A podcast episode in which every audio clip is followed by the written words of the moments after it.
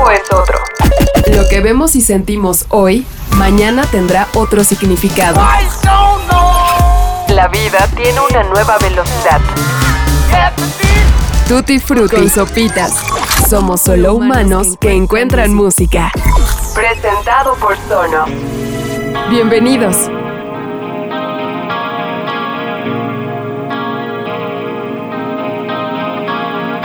Así que nos volvemos a encontrar.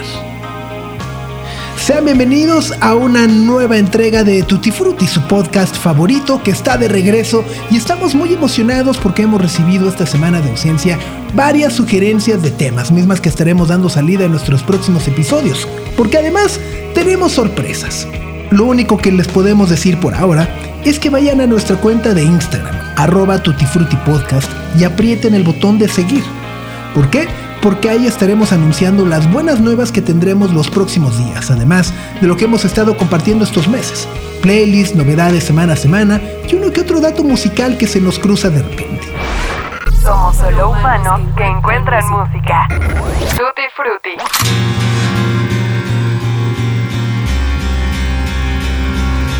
Hoy les vamos a hablar de un grupo y un género muy especial. Hace poco tuvimos la oportunidad de platicar con uno de esos genios locos, locos, locazos que el mundo de vez en cuando nos da. Nos referimos, por supuesto, además a un personaje que da muy pocas entrevistas. Y una de las que ha dado la compartió para Tutti Frutti. Estamos hablando del fundador, cantante, guitarrista y productor de My Bloody Valentine, Kevin Shields. ¿Y por qué decimos que es un loco, además de que es un señor loco, viejo, loco? Bueno, porque a lo largo de su historia personal y sobre todo artística, las historias alrededor de Kevin Shields han sido, digamos, muy particulares. Además de ser reconocido por sus amigos, socios y camaradas como un hombre con un talento excepcional, es también señalado como la causa de los grandes colapsos emocionales y económicos. Todo esto por una personalidad obsesiva y métodos de trabajo que rayan, según cuentan las malas lenguas, incluso en lo absurdo y, por qué no decirlo, hasta en la procrastinación.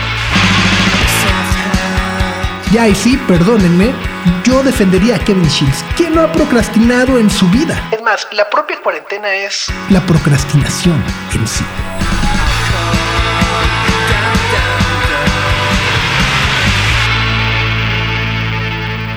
Pero bueno, en más de 40 años de carrera, Kevin Shields solo ha entregado 3 discos de estudio y 5 EPs con su proyecto de vida más importante, My Bloody Valentine. Esto desde luego que no es ninguna queja, ya que con ellos logró lo que muy pocos músicos logran conseguir en toda una carrera. Inventar un sonido tan característico que se considere como un nuevo género. Y eso es precisamente lo que Kevin Shields junto a Cole McCloskey, Debbie Gooch y Belinda Butcher lograron con My Bloody Valentine llegaron a algo que hoy todos conocemos como el shoegaze.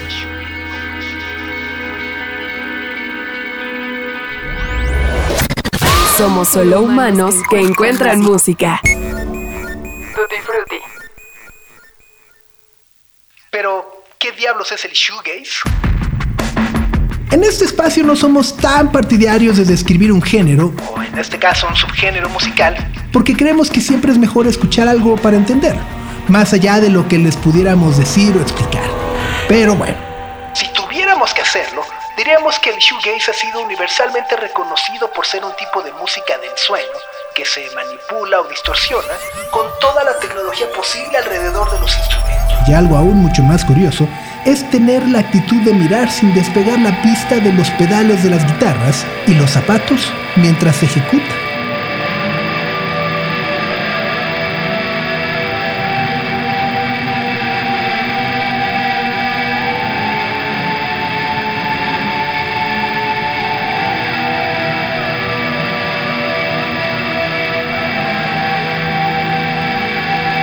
Pero bueno, esta es la idea del pasado y el shoegaze, al igual que Kevin Shields, se han disuelto en cosas que tienen muchos otros nombres.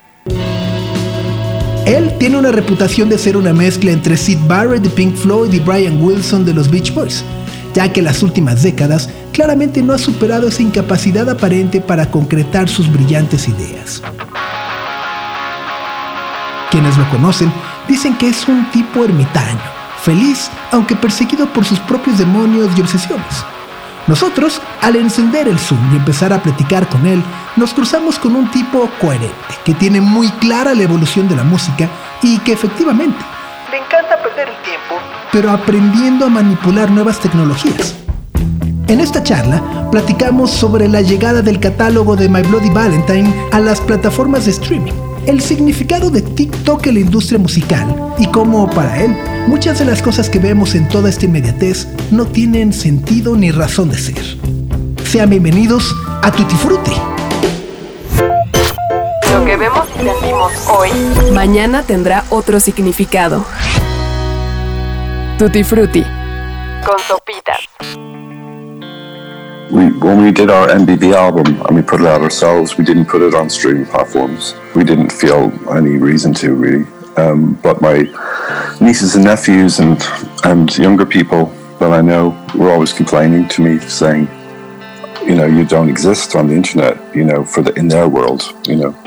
And I'm like, well, we're on YouTube, and they're like, yeah, but that's not that's not enough, and you know, nobody, you know, they anyway, anyway, so it seemed like I was making a stance, and it was really because we couldn't be bothered, because we didn't feel like we would make any money from it, and it, I didn't think the sound quality was very good. So, but in the meantime, I, I mean, I got I got Spotify about a year ago, you know, just to check it out. I never had it before. Um, I did enjoy being able to find albums by bands and, and check things out, you know, properly. It was it was better than YouTube, and um, for that, it's the kind of thing. Um, although YouTube has got its own thing as well, you know, that it's it's like more better Yeah. for more rare stuff. But the thing anyway was that, yeah, I, I just kind of it would be kind of hypocritical of me not to. Now, you know, before I didn't care, you know, about it, and um, now I don't care so much about it. But I also don't think it's a terrible thing. Cuando hicimos el disco MBB, acotación importante, la B del medio es B grande, no es MBB de Me Vale, ¿eh? sino es de My Bloody Valentine, lo publicamos por nuestra cuenta. No lo subimos a ninguna plataforma. No sentíamos que había una razón para hacerlo. Pero mis sobrinos, mis sobrinas y la gente joven que conozco siempre se estaban quejando, diciéndome que no existimos en Internet, al menos en su mundo. Y yo les decía que ya estábamos en YouTube, pero ellos replicaban que con eso no era suficiente. De cualquier manera, parecía que estábamos adoptando una postura, pero era porque no podíamos tomarnos la molestia de hacerlo. ¿Por qué?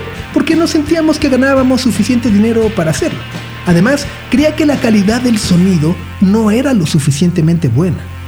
Mientras tanto, descubrí Spotify hace como un año y lo descargué para ver de qué diablo se trataba. Nunca antes había oído hablar de la app. Pude encontrar algunos tracks y algunos discos de algunas bandas y pude comprobar algunas cosas, como ver si en verdad era mejor que YouTube y ese tipo de cosas, aunque bueno, YouTube también tiene lo suyo y es más apropiado para otras cosas. De cualquier forma, el chiste era que sí, sentía que era algo hipócrita de mi parte cambiar de plataforma y antes no me importaba. Ahora tampoco, pero ya no pienso que es una pésima idea.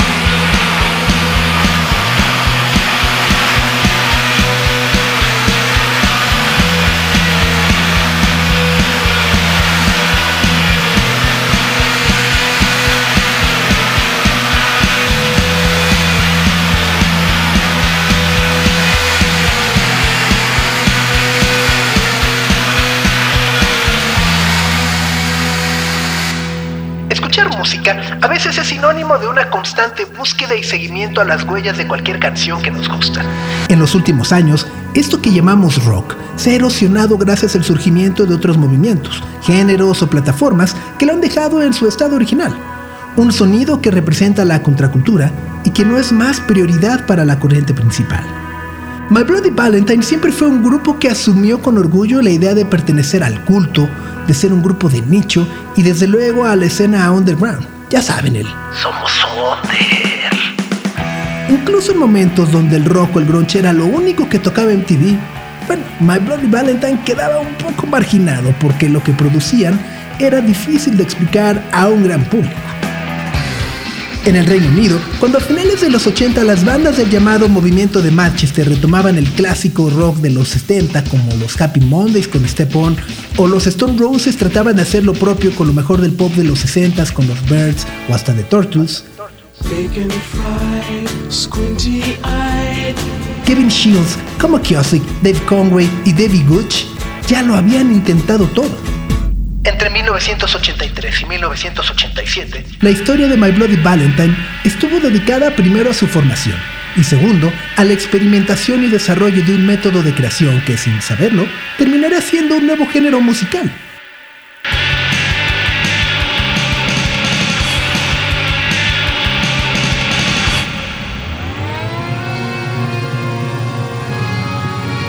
Durante estos inicios sucedieron más errores que aciertos. Vivieron un tiempo en Holanda, vivieron otro tiempo en Berlín y bueno, la verdad hay que decirlo, no les fue nada bien con la publicación de su primer EP titulado This Is Your Bloody Valentine en 1985. Pero la suerte de cambiaría gracias a dos importantes eventos. En 1987, Linda Butcher sustituyó a Dave Conway, ya que este último, entre la continua desilusión y la ausencia de éxito, decidió convertirse mejor en escritor. Y Belinda sumó un toque dedicado a la banda, que además complementaba las ambiciosas técnicas de guitarra de Kevin Shields, los cuales fueron el prólogo perfecto para lo que tenían que mostrar poco tiempo después.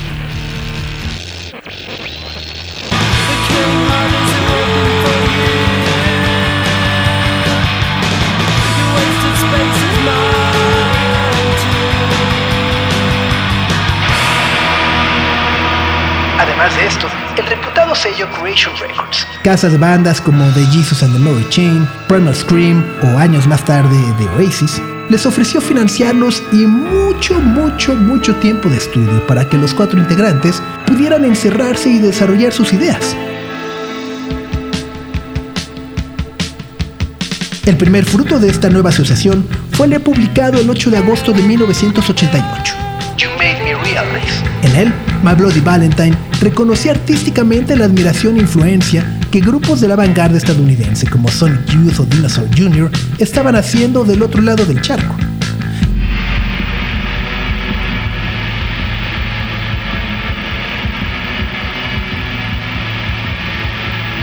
El involucramiento con la reverberación, las texturas y el exceso de distorsión era algo que admiraban y tomaban como una misión cada uno de los bandos.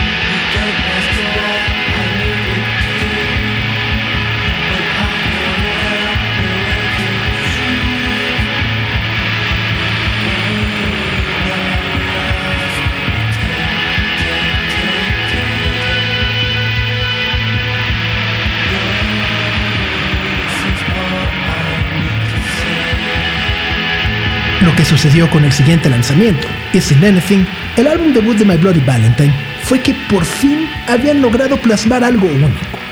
La identidad que por años de inspiración les había negado se convirtió en un ejercicio notable de desorientación sónica, donde las voces existían profundamente escondidas en capas, capas, capas y capas de distorsión, sampleo y pedales de guitarras.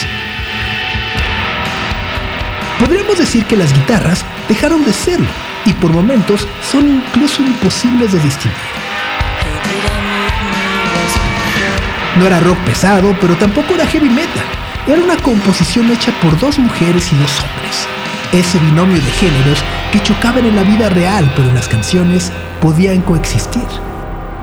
En palabras de Kevin Shields, Isn't Anything fue la primera vez que todos en My Bloody Valentine se dieron cuenta que con una canción podían llegar muy lejos y reventar, literalmente, cada bocina posible, aunque el costo económico fuera realmente alto. When we did Isn't Anything, for example, there was very much a, a completely separate world between underground music or the, and mainstream music. There were very there were distinct differences, and the idea that a, a band like um, Nirvana, for example, um, becoming you know one of the biggest bands in the world, it, it, wasn't it didn't seem possible or likely. So nobody no there wasn't really much attention paid to mainstream music unless it was good like Prince or or hip hop music. You know, there was a lot of hip hop music that was that had mainstream success in the 80s. And dance music was obviously getting very popular, which made a lot of sense if you went to clubs and took ecstasy, then you understood it. If you didn't, it often sounded terrible. But um, and it developed sonically very became very interesting by the um, beginning of the 90s, but at the beginning of the the 80s, it was a lot. I didn't like a lot. I found it a bit boring, but I but I was very inspired by it by going to clubs. Um, but anyway, there was there was largely a sense of um, an underground an world, an alternative world, and then the mainstream, and then after Nirvana, that that sort of sort of changed, and the internet as well. Um, culture in general is now changed where, where, where bands can be have have a, um, a, a, an existence or a life in a in a in, in a world that is separate from the mainstream.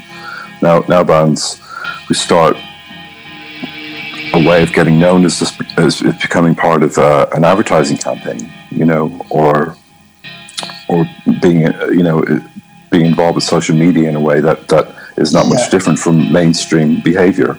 Like the difference between the Kardashians and and and um, a band trying to get social media attention isn't isn't very different. Cuando hicimos Isn't Anything, por ejemplo, había un mundo de diferencia entre la música underground y la música mainstream. Había diferencias muy marcadas. La idea de que una banda como Nirvana se convertiría en una de las más grandes del mundo no parecía posible ni probable. Así que diría que en ese entonces no se prestaba mucha atención a la música mainstream. A menos que fuera tan buena como la de Prince o tal vez el hip hop. Hubo mucho hip hop que fue todo un éxito, fue la corriente principal en los 80 y la música dance obviamente se estaba volviendo muy popular. Lo que tenía sentido si ibas a antros y tomabas éxtasis. Pero si no lo hacías a menudo me sonaba terrible. Pero evolucionó sónicamente y se volvió muy interesante a principios de los 90. Antes, a principios de los 80, había muchas cosas que no me agradaban tanto. Lo encontraba un poco aburrido, pero me inspiré yendo a clubes. De todas maneras, fue en gran parte una sensación de que era un mundo underground o un mundo alternativo que luego se volvió la corriente principal. Y después de Nirvana todo cambió. Y con el internet también. Ahora, la cultura general significa que las bandas pueden cobrar vida en un mundo que está separado de la corriente dominante. Ahora, las bandas que comienzan tienen una forma de darse a conocer y hacer una propia campaña publicitaria, o bien estar involucrados en otros medios como las redes sociales que no son muy distintos a los medios masivos tradicionales. La diferencia entre las Kardashian y una banda tratando de llamar la atención en las redes no es muy distinta. Soft as snow, but warm inside, penetrates you cannot.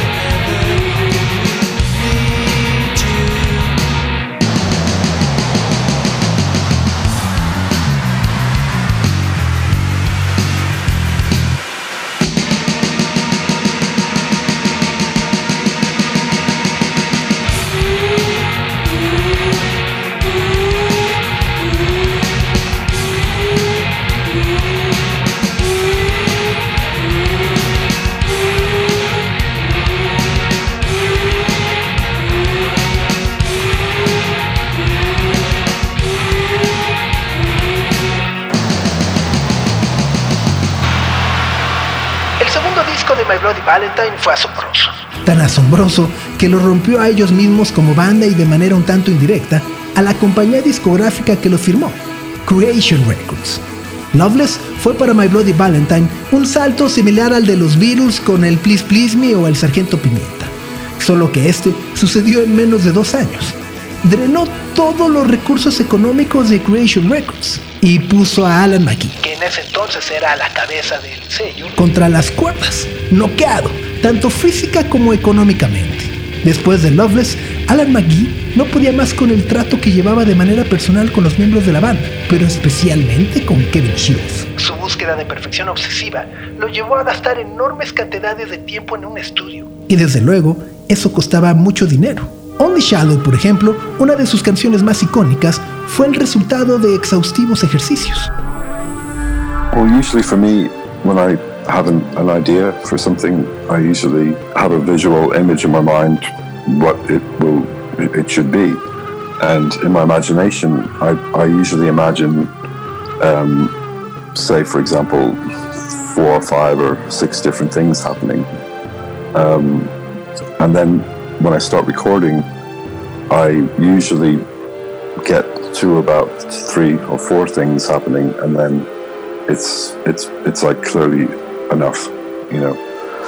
So it's it's it's like I have a I have a a template or a, a, you know a mental image of of what it should be, and then when I start to record, that dictates really what ha- what happens, you know, because I, the sound of it and the way I do it and everything changes change, and I realize it's finished when it's when I want to do any more. It's too much.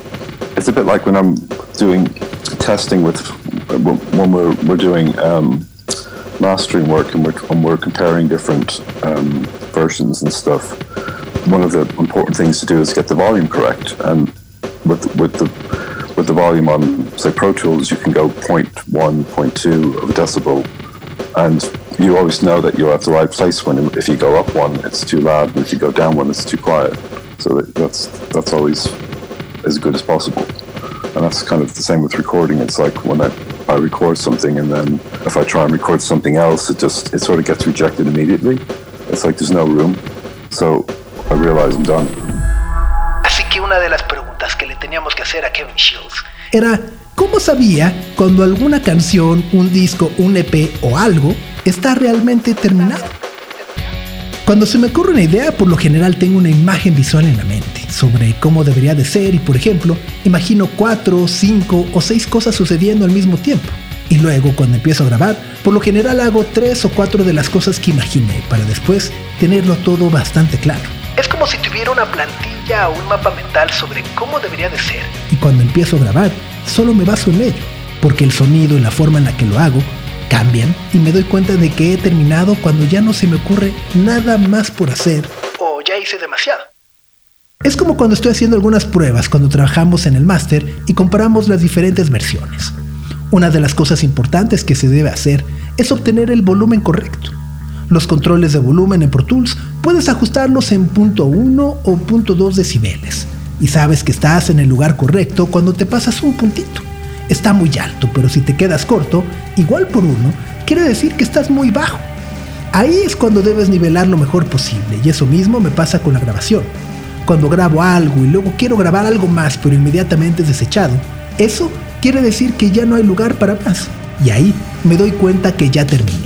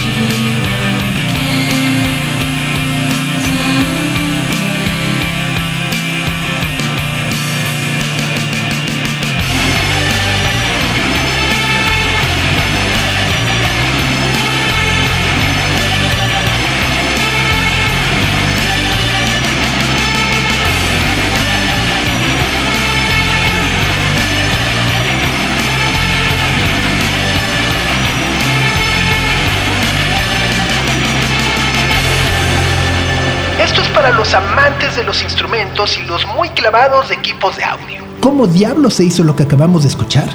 Imaginen dos amplificadores, uno frente al otro. Lo que hicieron, según describe Kevin Shields, fue poner un micrófono entre los dos amplificadores con un trémolo cada uno. El trémolo de cada amplificador está ajustado a una frecuencia completamente distinta. Luego, se hizo un corte multitrack para sobregrabar con la pista básica y todo ello se invirtió para ser reproducido al revés. Es por ello que las guitarras parece que tienen un efecto de velocidad que sube, baja, viene y va a lo largo de toda la canción. Si tienen una, dos o varias sonos en su casa, este es el momento para calibrarlas y disfrutarlas, jugar y medir el sonido brillante de My Bloody Valentine, porque cada capa tiene una reverberación inversa o algo así.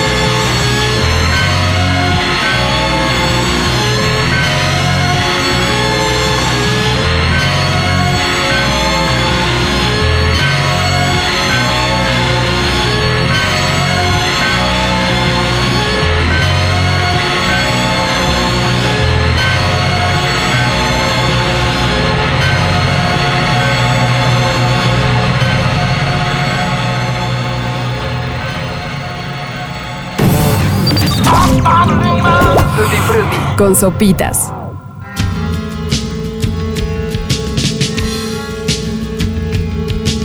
Kevin Shields es un tipo que lleva casi 50 años haciendo música profesionalmente. Comenzó en los 70, explotó en los 80, se reinventó en los 90 y se ha convertido en una figura de culto muy importante para la música en el siglo XXI. Así que para mí era importante conocer la opinión de una figura que le ha tocado vivir la transición de todos estos formatos, de los vinilos al cassette, al compact disc, al mini disc, al MP3, a las plataformas de streaming. Bueno, ¿qué ha significado para él, sobre todo teniendo un oído tan especial?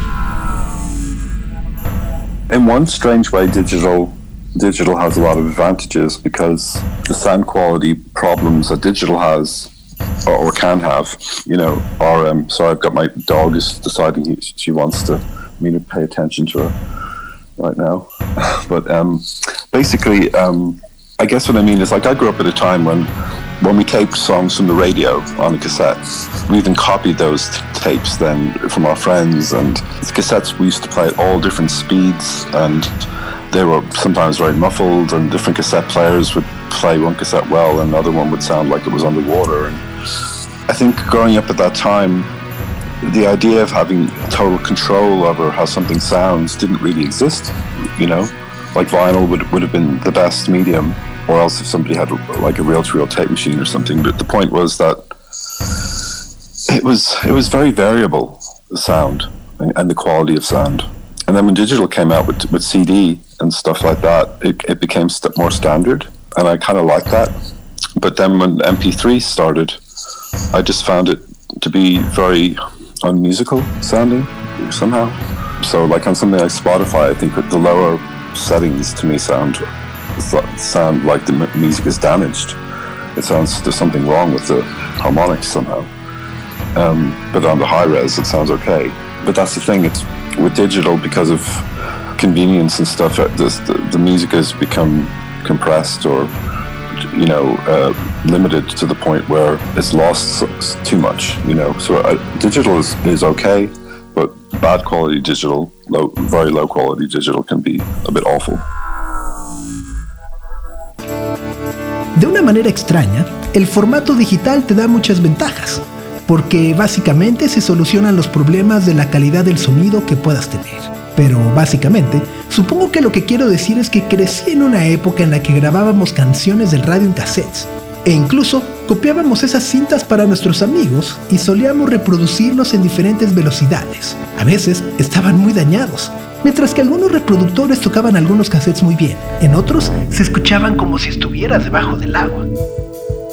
Pero creo que crecer en ese momento nos dio la idea de tener un control total sobre cómo podía sonar algo que realmente ni siquiera existía. Ya sabes, como si el vinilo hubiese sido el mejor medio o un reproductor de cintas o algo así. Pero el punto es que era muy variable, es decir, el sonido y su calidad. Luego, cuando surge lo digital como el compact disc y cosas así, se volvió más estándar. Y eso me gusta un poco. Por entonces, cuando comenzó el MP3, descubrí que sonaba un poco antimusical. Ya sabes, de alguna forma. Entonces, algo como Spotify, me parece que el volumen más bajo suena para mí como si la música estuviera dañada. Parece que hay algo más con la armonía de alguna forma, pero cuando lo escuchas a volumen alto, suena muy bien. Pero bueno, eso es la cosa. Es más conveniente en formato digital porque la música se vuelve más comprimida o limitada hasta el punto en el que se pierde demasiado. Así que con lo digital está bien, pero en formato digital de baja calidad, bueno, puede sonar un poco feo.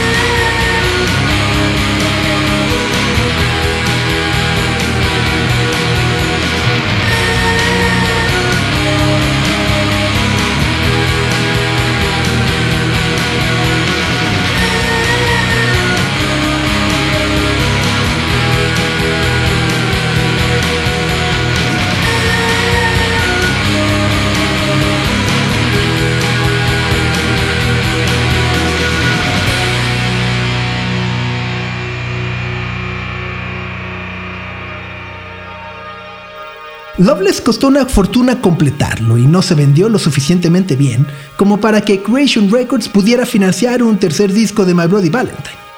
Entonces, la banda se movió hacia Island Records, pero el trabajo obsesivo de Kevin Shields terminó por fracturar a la banda, aunque permanecían atados a un contrato discográfico que expiraba hasta el 2001.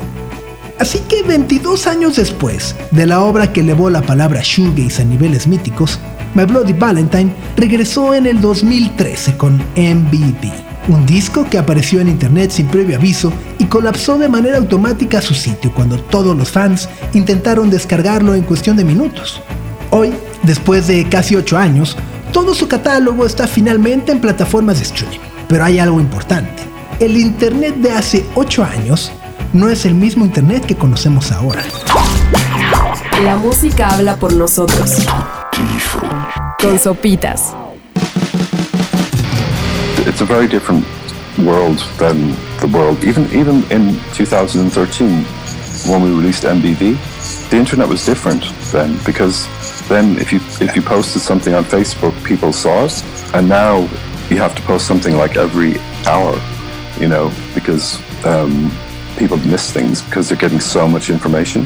So I'm not sure how we're going to interface with that world, really.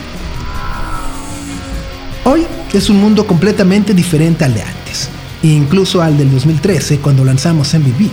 El Internet era diferente entonces porque si publicabas algo en Facebook, la gente lo veía y ahora tenemos que publicar algo como cada hora porque la gente se pierde muchas cosas, ya que está recibiendo mucha información todo el tiempo. Así que de verdad no estoy seguro de cómo podemos interactuar en este mundo.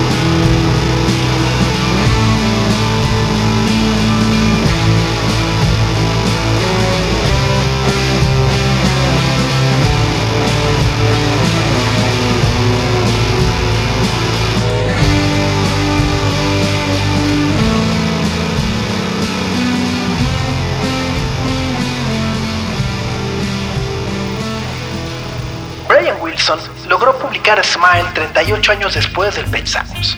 Así que los 22 años que les tomó a Kevin Shields y My Bloody Valentine sacar el sucesor de Loveless, suena la verdad como un buen trato porque MBB cumplió la expectativa de viejos y nuevos fans. El misterio y la oscuridad de My Bloody Valentine fue trasladada al siglo XXI y de manera unánime fue considerada como una pequeña obra maestra que hoy afortunadamente está a nuestro alcance. Han pasado ya 8 años de este disco y la buena noticia es que con su llegada a plataformas se anunció que nueva música de My Bloody Valentine está en camino. La canción que cierra su más reciente álbum a nosotros siempre nos ha parecido una ola de emoción. Parece ser un mar que también se puede surfear y donde las olas que van y vienen nos revuelcan. Quisimos cerrar esta extraordinaria charla con Kevin Shields preguntando precisamente cómo compuso y construyó ese fenomenal cierre en el 2013.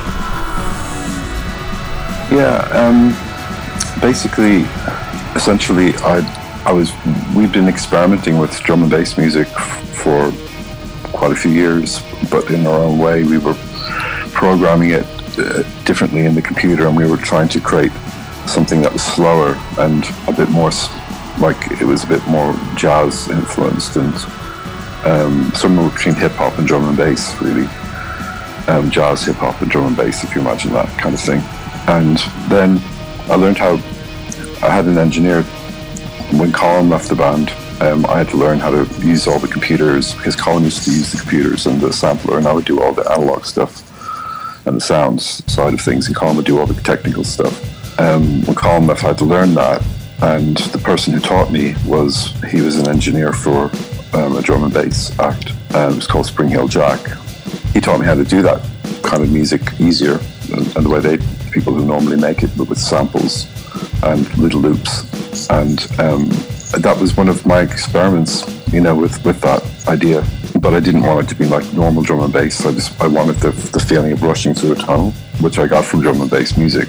But um, I, I wanted to get that even more accentuated, you know, so the, the music and the and the drums were together as opposed to drum and bass. It's obviously mostly drums, you know. But that was the approach, and the and the music was done. I basically did a kind of free form thing for 10 minutes of, of just playing the chord progression, but in different ways with different different timings and different emphasis. I wound up picking the ones I liked the most and then singing over them and doing all the overdubs, but they were all in different places. So then I had to edit the whole thing together. The song was made up of maybe I don't know ten or twelve edits, oh. different oh. parts edited together. It was it was originally 10, 10 minutes long. I, I worked on different parts because they were the parts I liked. Because when I recorded it, I, I, I did it in a free form style. I was influenced by folk blues music, funny enough, and a lot of that music the, the verse goes on as long as it wants to. It doesn't have a it doesn't have a set timing. It's a sort of a mixture of um, of just being very freeform and then all, but then editing the whole thing together. Básicamente, en esencia, había estado experimentando con drum and bass a lo largo de varios años, pero de alguna manera lo estábamos programando de una manera diferente en la computadora para tratar de crear un ritmo que fuera más lento, un poco más influenciado por el jazz y basado mucho más en el hip hop y en el drum and bass. Luego teníamos un ingeniero con el que yo tuve que aprender a utilizar todas las computadoras. Yo hacía las cosas y los sonidos de forma analógica y él hacía todas esas cosas técnicas. Él era ingeniero para un grupo de drum and bass llamado Spring Hill Jack. Me enseñó a hacer música de manera más fácil y cómo la gente estaba haciendo ahora música mediante simples loops. Ese fue uno de mis experimentos, pero no quería que sonara como and bass. Quería que pareciera que corría dentro de un túnel, pero mucho más acentuado. Y crear un momento donde la música y las percusiones corrieran juntas. Esa amalgama se logró básicamente de manera libre y tocando durante 10 minutos una progresión de acordes, pero de diferentes maneras, a diferentes tiempos y poniendo énfasis distintos, para que después solo tuviera que elegir las partes que más me gustaban Hacía pruebas cantando sobre las pistas, pero aún así, todas estaban por separado. La canción está compuesta por 10 o 12 cortes.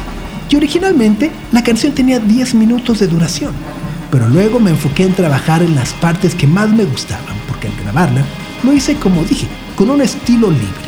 Fui influenciado por la música folk y el blues, por lo que los versos continúan y continúan sin secuencia. No tienen un tiempo establecido. Vaya, es una especie de mezcla de varias composiciones que se tuvieron que editar para que quedara todo junto en una sola pieza.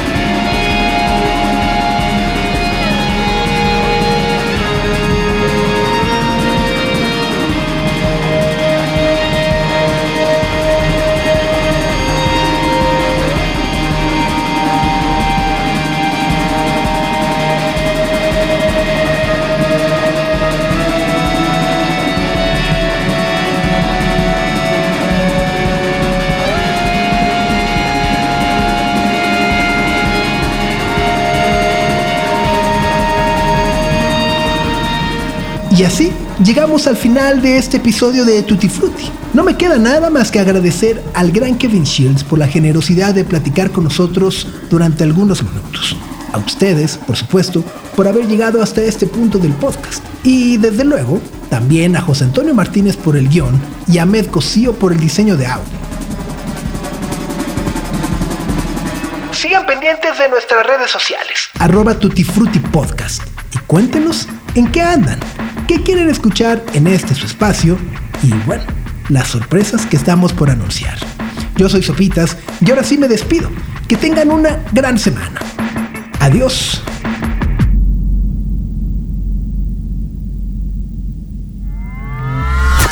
El tiempo es otro. Lo que vemos y sentimos hoy, mañana tendrá otro significado. La vida tiene una nueva velocidad. Tutti Frutti y Sopitas. Somos solo humanos que encuentran música. Presentado por Sonos.